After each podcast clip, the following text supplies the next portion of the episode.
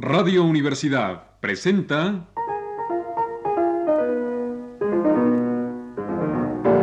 El Rincón de los Niños, un programa de Rocío Sanz.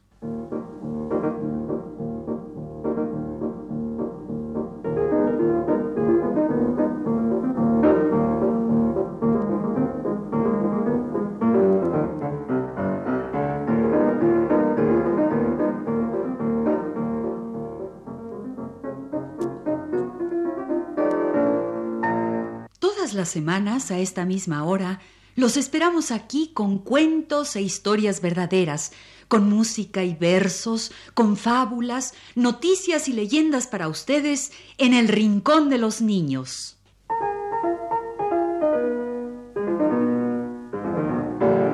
Hoy vamos a hablar nuevamente de los animales. Vamos a armar un programa de animales, con versos y relatos y con la ayuda de nuestro gran amigo el diccionario. El diccionario es el libro gordo y bueno, ese gran amigo nuestro que siempre está lleno de historias interesantes sobre todas las palabras. Escojamos una letra del alfabeto. La letra T. Ahora escojamos un animal cuyo nombre empiece con T. Toro, tiburón, topo, tigre. ¡Tigre! Tigre, Tigre, sí, sí. sí, tigre. Tigre, pues. Buscamos la letra T en el diccionario. T, ta, ta, sa, te, a, te, te, ti, ti, tigre. Aquí está. Dice el diccionario. Este es el tigre. Y trae un tigre pintado bien bonito. Negro, amarillento, con la piel manchada a rayas. Se hace casi invisible al deslizarse a través de las selvas de la India, de Asia del Sur, de Siberia y del límite occidental de China.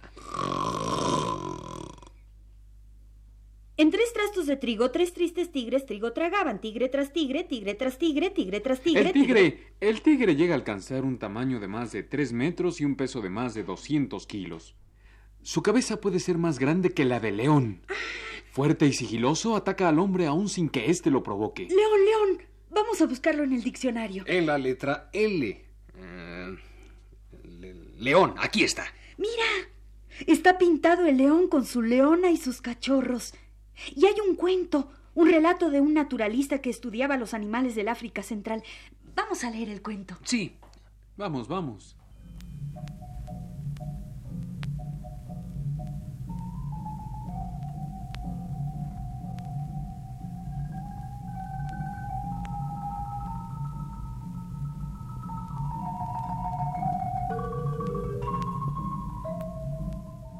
A punto de ser devorado por los leones.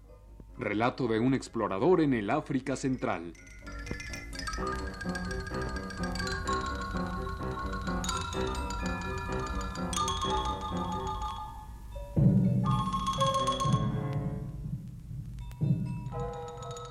Una vez, en compañía de un negrito nativo, caminaba yo por una llanura cubierta de pasto no muy alto y me había alejado un poco del campamento.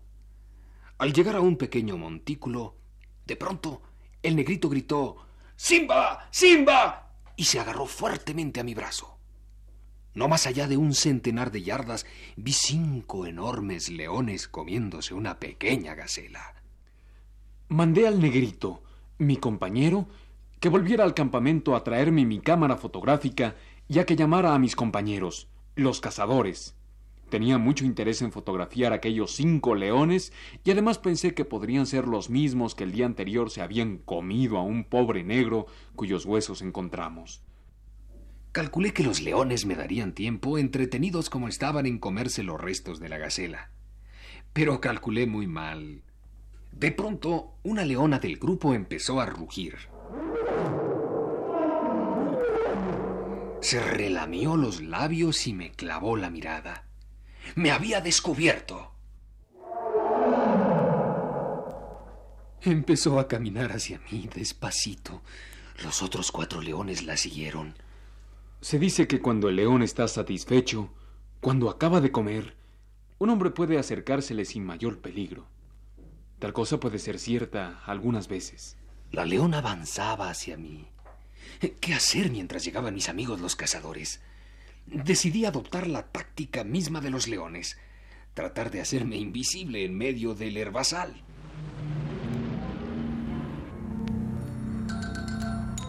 Me dejé caer entre el pasto y durante un minuto permanecí inmóvil, con el corazón palpitándome fuertemente.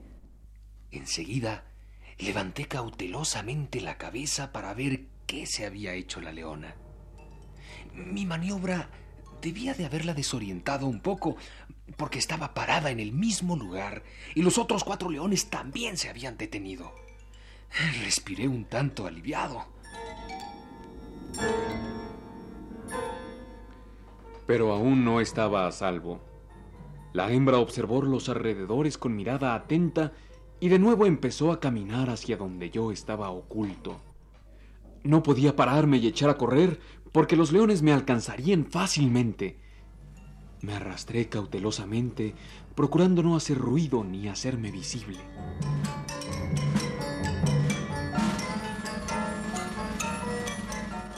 Sin embargo, calculaba que los leones vendrían siguiéndome y que ya estarían más cerca de mí de lo que yo deseaba. Así pasaron unos minutos de verdadera angustia. Volví a alzar la cabeza y constaté que los leones, con la hembra como guía, seguían caminando despacio hacia donde yo me encontraba. Me oculté de nuevo y procuré arrastrarme lo más rápidamente que pude. Al fin volví a inspeccionar el campo. Ya no había ninguna de las fieras. ¿Qué habría pasado? ¿Se estarían arrastrando para aproximarse más a mí? ¿Caerme encima y devorarme?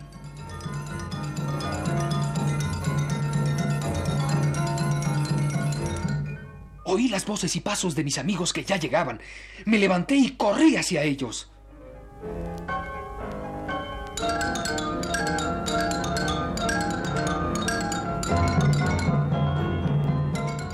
Luego por más que exploramos los alrededores, no pudimos descubrir ni las trazas del grupo de leones. Tal vez las fieras antes que yo se dieran cuenta de la llegada de cazadores y se escabulleron.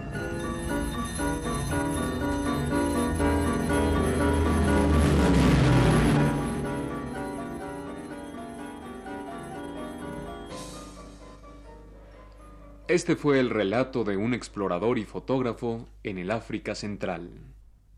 Pasemos ahora al África Oriental. Las películas nos permiten hoy apreciar de manera muy verídica la vida de los animales salvajes del África. Muchos expertos en cine se han dedicado con riesgo de sus vidas a penetrar en esas regiones y a sorprender a las fieras africanas como si dijéramos en su verdadera intimidad hogareña. El relato que sigue es hecho por la esposa de uno de estos hombres de la cámara cinematográfica que ha podido hacer películas interesantísimas de la vida animal del continente negro.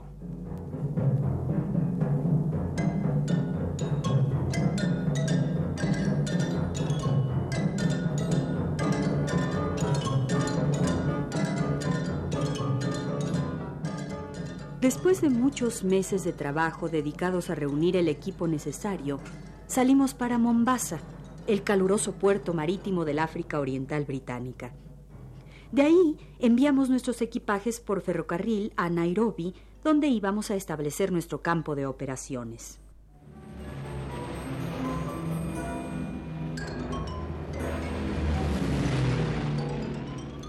En Nairobi conocimos a un viejo guardabosque que conocía todas las especies animales, sus costumbres y sus refugios, y quien nos informó de la existencia de un lago formado en un cráter antiguo en el cual, como era tan remoto, de seguro había muchos animales. El lago quedaba en una región de la cual no había mapas, cerca de la frontera de Abisinia, a unos 800 kilómetros. Hicimos varias excursiones experimentales antes de emprender el largo viaje al norte, a través del desierto de Kaisut y hasta las desconocidas tierras de la frontera de Abisinia. En carreta enviamos los abastecimientos hasta Meru, a 320 kilómetros de distancia, y de allí fueron cargados a espaldas de 100 negros cargadores. A 70 de estos los contratamos en los montes cercanos a Meru. Todos eran guerreros rollizos que llevaban vistosos penachos de plumas de avestruz y que tenían su cuerpo pintado con rojo y azul, que son los distintivos de la guerra.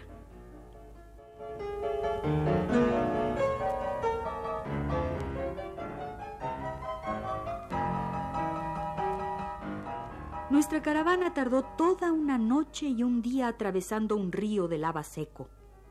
La escoria volcánica, quebrada y cortante como un vidrio roto, rajaba nuestras recias botas de cuero y hería los pies descalzos de nuestros negros cargadores.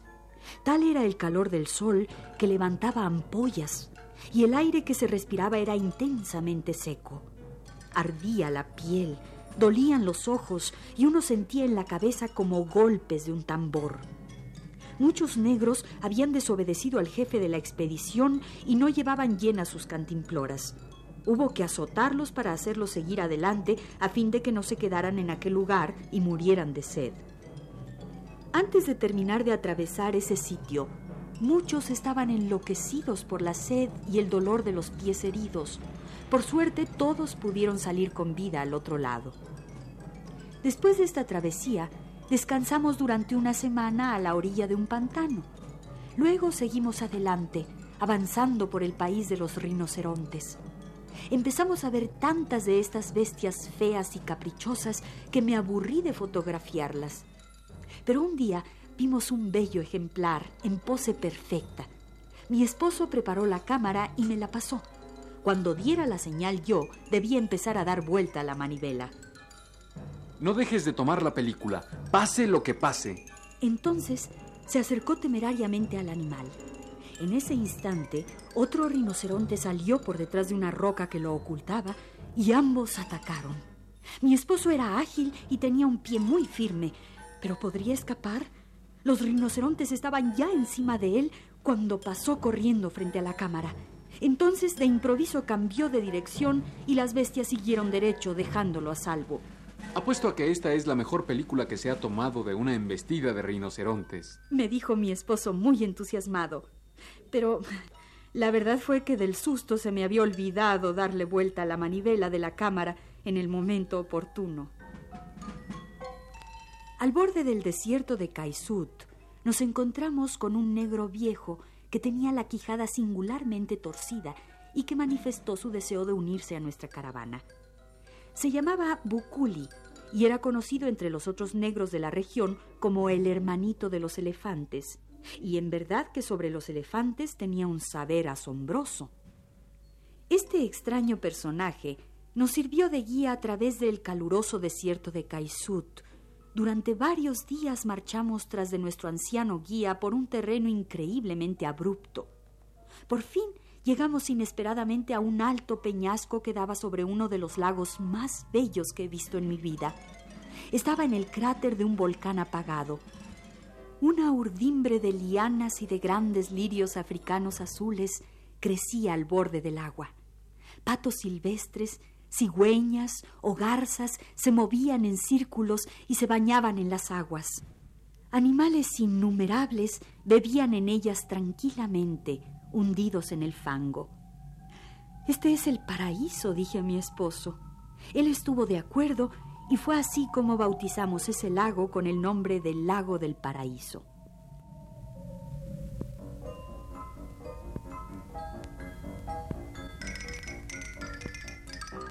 Dos horas después de nuestra llegada, comenzaron las grandes lluvias. Nunca había soñado yo que la lluvia pudiera adquirir tales proporciones. Las tiendas de campaña no bastaban para guarecernos del diluvio, y nuestros peones sin techo alguno sufrían lo indescriptible. A pesar de las lluvias, adelantamos la construcción de los edificios permanentes. Los construimos de troncos revestidos por fuera con una mezcla de estiércol y arcilla y los techamos con paja. Yo hice un huerto y cultivé magníficos frijoles, maíz, patatas y sandías pero mucho más me gustaban los deliciosos productos silvestres que encontraba en el bosque. Espárragos, espinacas, moras, café, hongos, frutas y una deliciosa miel parda. Todo esto en el mismo corazón de África. En nuestra larga permanencia en el lago, solo las estaciones nos señalaban el tiempo y regulaban nuestras labores. En la época lluviosa, cuando era abundante el agua en el desierto y en la llanura, íbamos a fotografiar gacelas, antílopes, jirafas, cebras o jabalíes. En tiempo más seco, rondábamos los numerosos charcos y bosques para ir acumulando así un verdadero archivo cinematográfico del búfalo, el rinoceronte y el elefante. Nuestro viejo capataz Bokuli sabía más de elefantes que cualquier otro negro de África. Sabía con solo examinar una simple hoja de hierba cuánto tiempo hacía que la pesada pata de un elefante la había abatido. Una simple rama quebrada le revelaba a este misterioso viejo no solo el paso por allí de un rebaño de animales, sino también la dirección que llevaba. Nuestros largos años de estancia en el lago nos hicieron apreciar cuán razonable era la reverencia de Boculi por los elefantes. Dignos, moderados, inteligentes, estos selectos animales solo atienden a lo que les atañe directamente y no molestan a las demás criaturas. Riñen poco entre sí, tienen el instinto de la lealtad a la tribu y son padres conscientes de sus deberes. Una vez vimos a un elefantito pequeño que era conducido por su madre, quizá por primera vez, a una charca. El día era sumamente caluroso y el elefantito se quedaba rezagado y chillaba como quejándose con amargura. La madre perdió la paciencia y al fin, tomando al pequeño por una oreja, lo tumbó en el suelo y sujetándolo con la pata, le lanzó chorros de agua con la trompa. Cuando después el animalito se incorporó, bramaba todavía mostrando el interior rosado de su hocico, pero pronto se sintió fresco y contento. Luego se agarró a la cola materna con la trompa, como un niño que toma la mano de su madre, y permaneció quietecito mientras la elefanta bebía. Otros días nos encontramos en la selva con cuatro hembras de la especie, ocupadas, no podía ser otra cosa, en enseñar a su prole el arte de trompetear.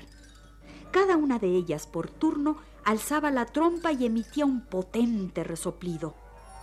Entonces el elefantito trataba de imitarla, aunque sin lograr otra cosa que producir un chillido semejante al de un pito de lata. Cómo nos hizo reír el desagrado de las matronas elefantas y la vergüenza que la prueba causaba en los aprendices.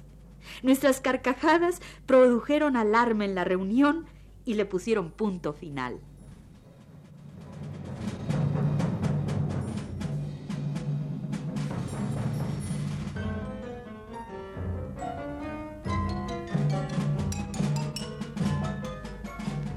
Los elefantes. Hay tantas cosas bonitas sobre los elefantes. Hay un poema de Adriano del Valle sobre un elefantito con insomnio.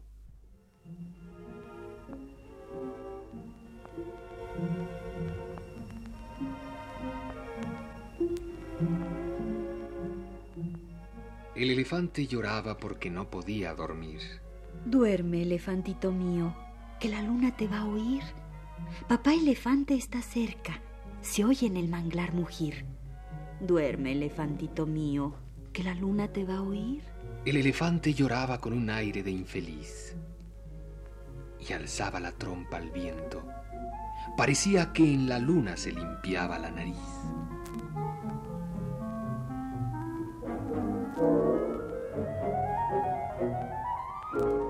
Ahora, cuentos de elefantes de José Martí.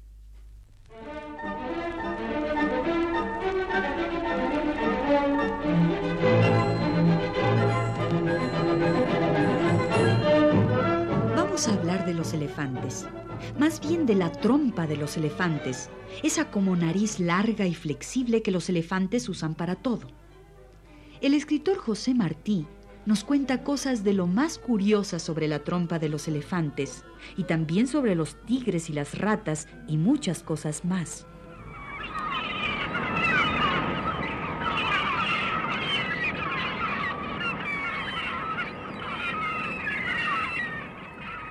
La trompa es lo que más cuida de todo su cuerpo recio el elefante, porque con ella come y bebe, y acaricia y respira, y se quita de encima los animales que le estorban, y se baña.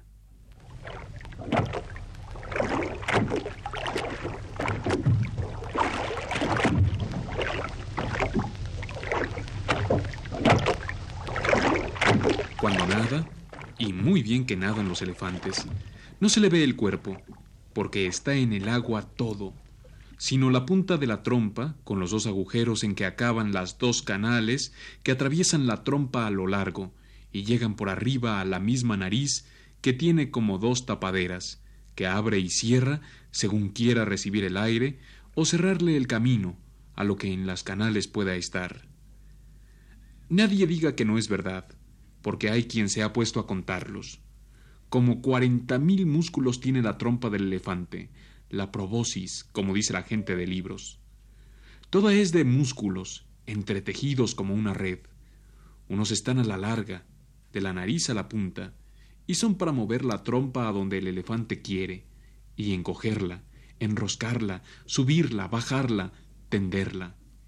Otros son a lo ancho, y van de los canales a la piel, como los rayos de una rueda van del eje a la llanta. Esos son para apretar las canales o ensancharlas. ¿Qué no hace el elefante con su trompa? La hierba más fina la arranca del suelo. De la mano de un niño recoge un cacahuate. Se llena la trompa de agua y la echa sobre la parte de su cuerpo en que siente calor.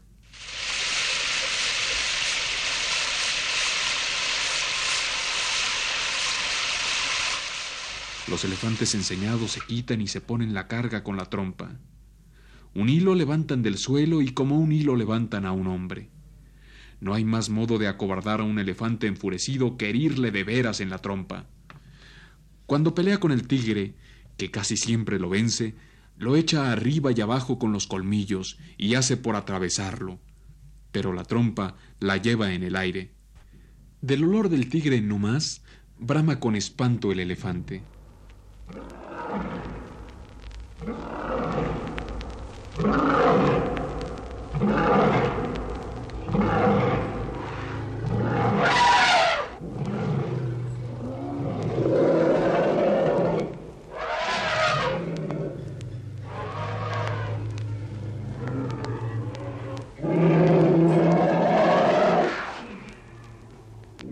Las ratas le dan miedo. Le tiene asco y horror al cochino. A cuanto cochino ve, trompazo. Lo que le gusta es el vino bueno y el arrak, que es el rom de la India, tanto que los cornacs le conocen el apetito, y cuando quieren que trabaje más de lo de costumbre, le enseñan una botella de arrak, que él destapa con la trompa luego, y bebe a sorbo tendido. Solo que el cornac tiene que andar con cuidado y no hacerle esperar la botella mucho, porque le puede suceder lo que el pintor francés, que, para pintar a un elefante mejor, le dijo a su criado que se lo entretuviese con la cabeza alta, tirándole frutas a la trompa. Pero el criado se divertía haciendo como que echaba al aire frutas sin tirarla de veras, hasta que el elefante se enojó y se le fue encima a trompazos al pintor, que se levantó del suelo medio muerto y todo lleno de pinturas. Es bueno el elefante de naturaleza, y se deja domar del hombre que lo tiene de bestia de carga y va sobre él, sentado en un camarín de colgaduras, a pelear en las guerras de Asia o a cazar el tigre, como desde una torre segura.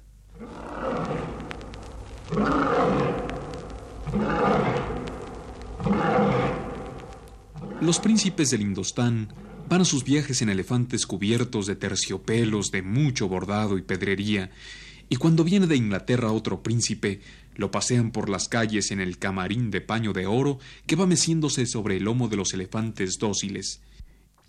Y el pueblo pone en los balcones sus tapices ricos y llena las calles de hojas de rosa.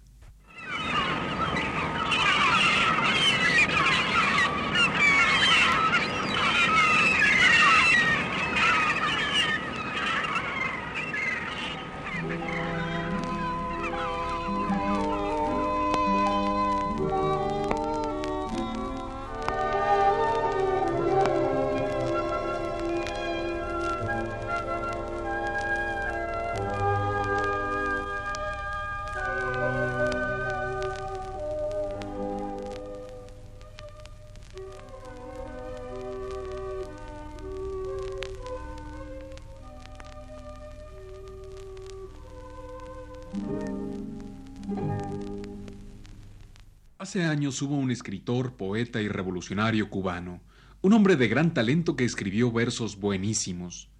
José Martí escribió también muchas cosas para niños y hoy les vamos a leer sus cuentos de elefantes, de las cacerías y de muchas cosas más.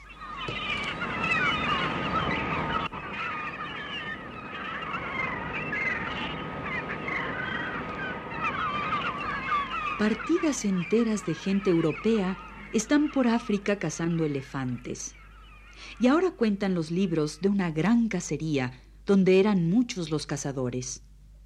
Cuentan que iban sentados a la mujeriega en sus sillas de montar, hablando de la guerra que hacen en el bosque las serpientes a león y de una mosca venenosa que le chupa la piel a los bueyes hasta que se la seca y los mata, y de lo lejos que saben tirar la azagaya y la flecha a los cazadores africanos.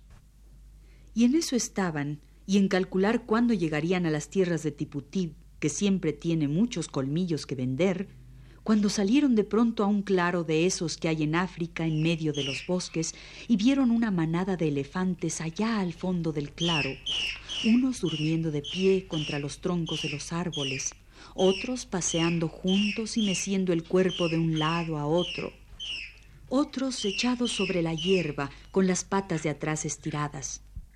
Les cayeron encima todas las balas de los cazadores. Los echados se levantaron de un impulso. Se juntaron las parejas. Los dormidos vinieron trotando donde estaban los demás. Al pasar junto a la poza, se llenaban de un sorbo la trompa, gruñían y tanteaban el aire con la trompa. Todos se pusieron alrededor de su jefe, y la casa fue larga. Los negros les tiraban lanzas y azagallas y flechas. Los europeos, escondidos en los yerbales, les disparaban de cerca los fusiles. Las hembras huían, despedazando los cañaverales como si fueran hierbas de hilo. Los elefantes huían de espaldas, defendiéndose con los colmillos cuando les venía encima un cazador.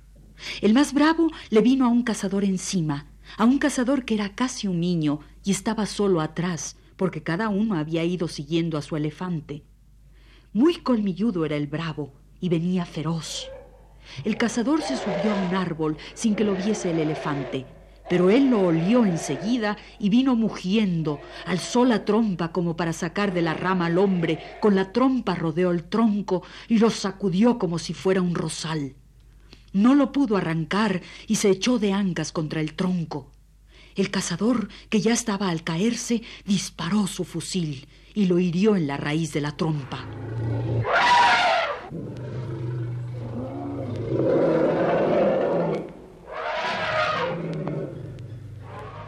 Temblaba el aire, dicen, de los mugidos terribles, y deshacía el elefante el cañaveral con las pisadas, y sacudía los árboles jóvenes, hasta que de un impulso vino contra el del cazador y lo echó abajo. Abajo el cazador sin tronco a que sujetarse. Cayó sobre las patas de atrás del elefante y se le agarró en el miedo de la muerte de una pata de atrás. Sacudírsela no podía el animal rabioso, porque la coyuntura de la rodilla la tiene el elefante tan cerca del pie que apenas le sirve para doblarla. ¿Y cómo se salva de allí el cazador? Corre bramando el elefante.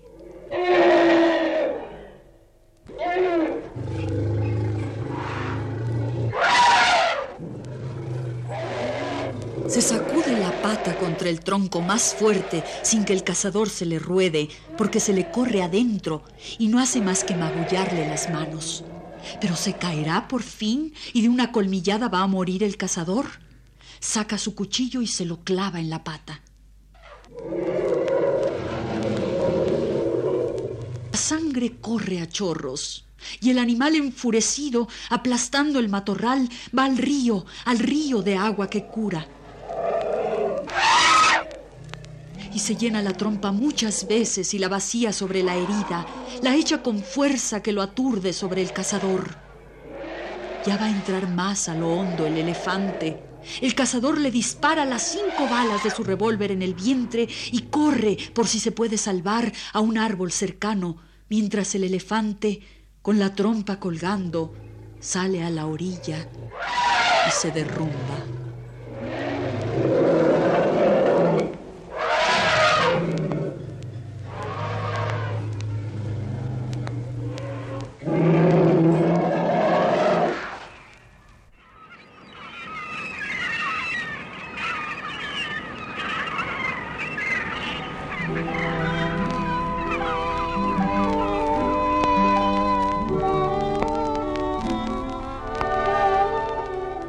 Fueron Cuentos de Elefantes de José Martí, gran cubano, poeta y revolucionario, un poema de Del Valle y relatos de exploradores en el África Central.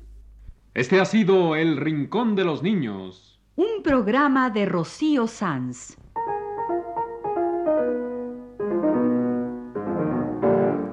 Asistente de producción, Leonardo Velázquez.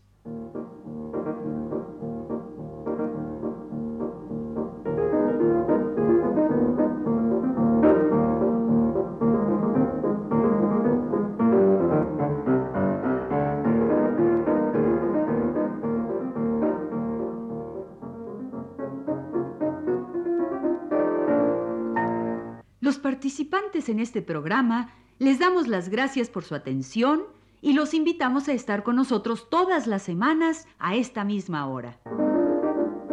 Operador Alfonso Moreno y las voces de Ana Ofelia Murguía, Luis Heredia y Germán Palomares Oviedo.